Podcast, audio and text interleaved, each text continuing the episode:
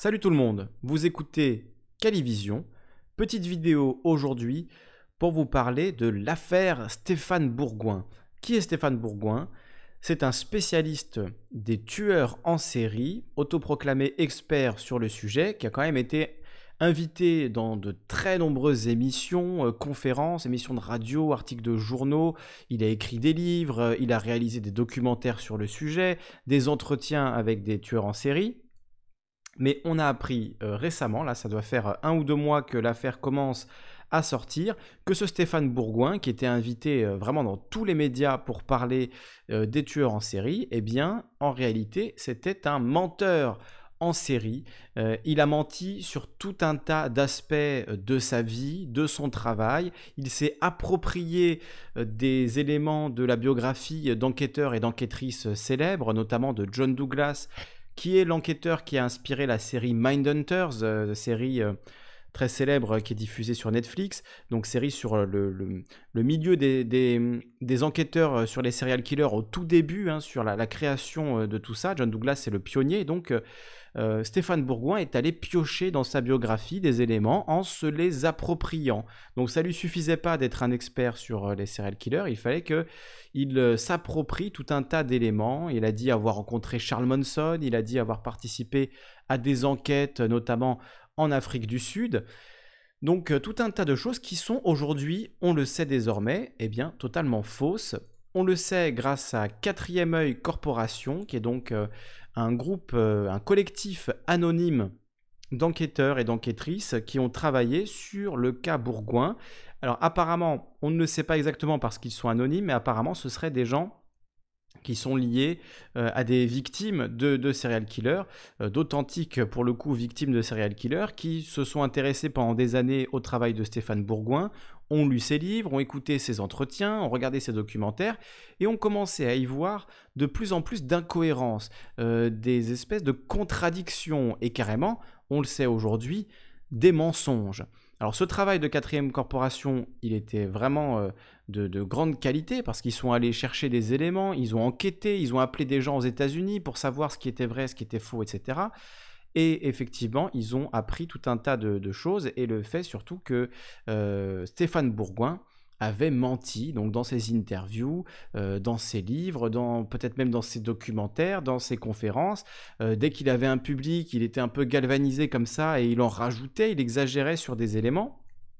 Donc ce travail euh, de, grande qualité euh, n'était, ma foi, pas très bien mis en forme, et c'est ce qu'a fait un YouTuber qui s'appelle Clément Fraise, YouTuber mentaliste, qui a pris donc ce travail, s'est appuyé grandement sur le, très bon travail d'enquête euh, de Quatrième œil Corporation, et qui a réalisé un documentaire qui s'appelle Mind Liar, l'imposture Stéphane Bourgoin, documentaire donc de Clément Fraise, qui est vraiment un travail de qualité au niveau de la il y a vraiment une, valeur de production euh, euh, très importante. C'est vraiment très agréable à regarder. Ça dure 1h30 et c'est un très bon résumé de, de l'affaire et des révélations euh, de quatrième œil corporation. Et donc un démontage en règle de cette imposture Stéphane Bourgoin, de ce menteur en série qui a inventé tout un tas de choses, y compris des, histoires absolument abracadabrantes.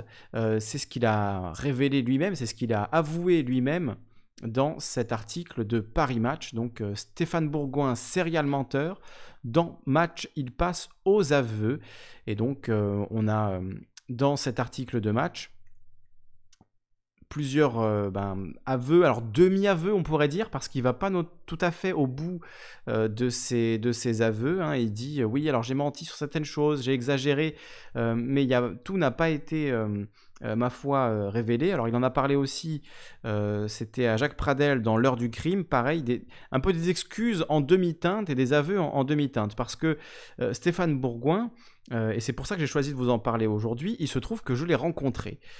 et hum, j'étais technicien en radio à l'époque, et donc j'ai participé à une émission à laquelle il était invité. C'est pas moi qui l'ai invité en tant qu'animateur. j'étais simplement technicien de cette émission. Je le connaissais pas du tout. Je l'ai rencontré le, jour de l'émission.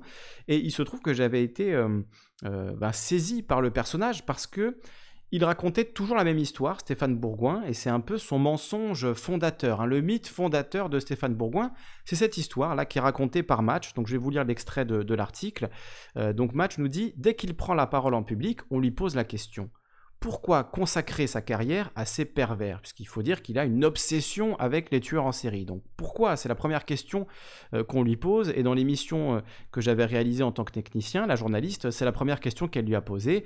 Euh, donc pourquoi? Pourquoi cette obsession sur les tueurs en série? Pourquoi avoir écrit tant de livres sur le sujet? Pourquoi pendant 30 ans, 40 ans, être à ce point obsédé par les tueurs en série?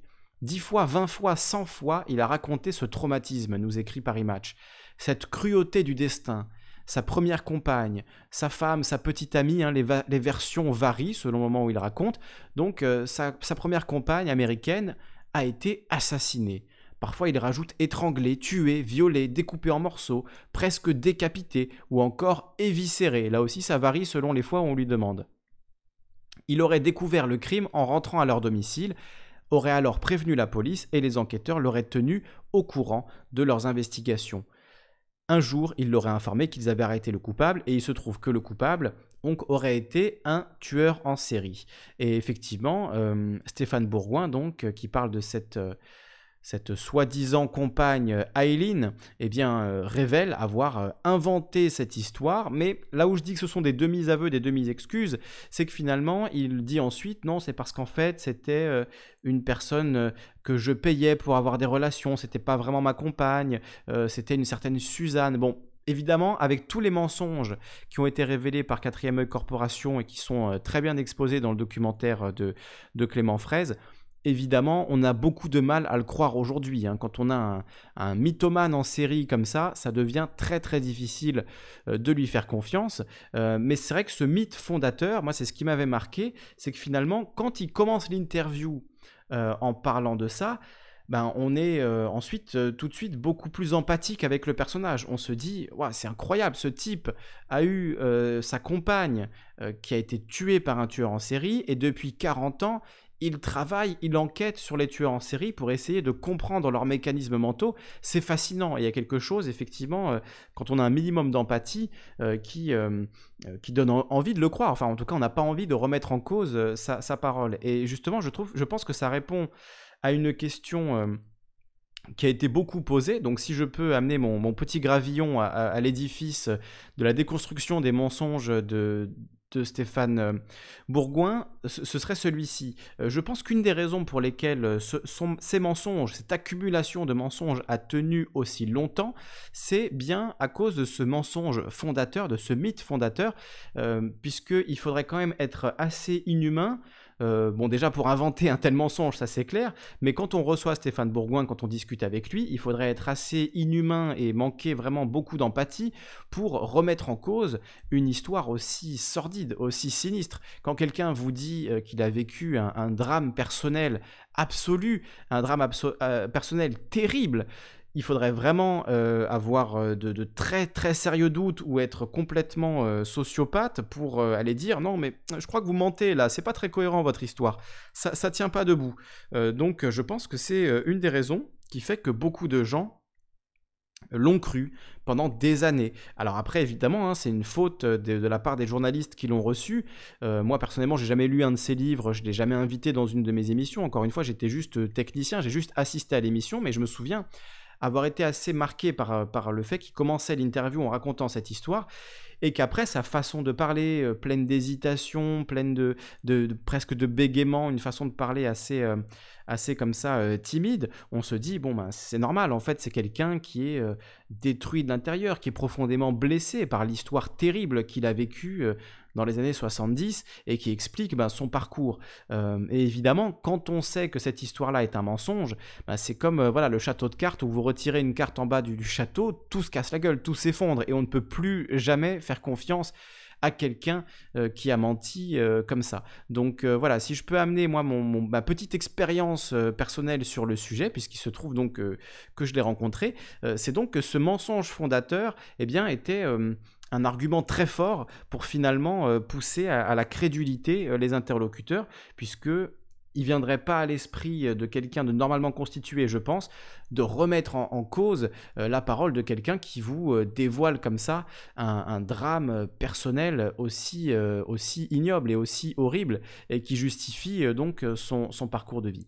Donc voilà, je vous invite vraiment à aller voir sur le site de 4ème Corporation. Les liens sont évidemment dans la description. tout est sourcé donc sur le site de 4ème Corporation. ils lui ont même proposé euh, un entretien à plusieurs reprises euh, qu'il a pour l'instant refusé. Il a même envoyé au début euh, des avocats pour faire retirer les vidéos de 4ème Corporation, donc ils sont disponibles sur le site, mais qui ne sont plus pour la plupart disponibles sur YouTube. Donc aujourd'hui, il a avoué, là depuis quelques jours, il a commencé à avouer qu'il avait menti sur tout un tas de sujets, donc j'imagine que du côté de 4ème Corporation, ils sont très satisfaits. Et si vous voulez regarder un film très bien réalisé, très bien fait, qui résume cette affaire, euh, en 1h30, ça se regarde vraiment très bien. Ben, vous avez Mind Liar, donc euh, le documentaire de Clément Fraise qui s'appuie sur les travaux euh, de 4ème œil Corporation. voilà, c'est un super boulot. Et ben, pour une fois, ce boulot, enfin pour une fois, je sais pas, mais en tout cas, là, le, super boulot a été fait clairement par des anonymes des youtubeurs et pas par les journalistes qui l'ont reçu pendant des années, qui lui ont payé des documentaires, qui euh, l'ont invité à des conférences, qui l'ont invité à des émissions euh, de radio, de télé, etc. Donc euh, on peut, peut que remercier tous ces gens qui ont fait un, un, super boulot. Encore une fois, tous les liens sont dans la description. Je vous laisse découvrir ça si cette affaire vous intéresse. Je vous salue et je vous dis à très bientôt. Ciao ciao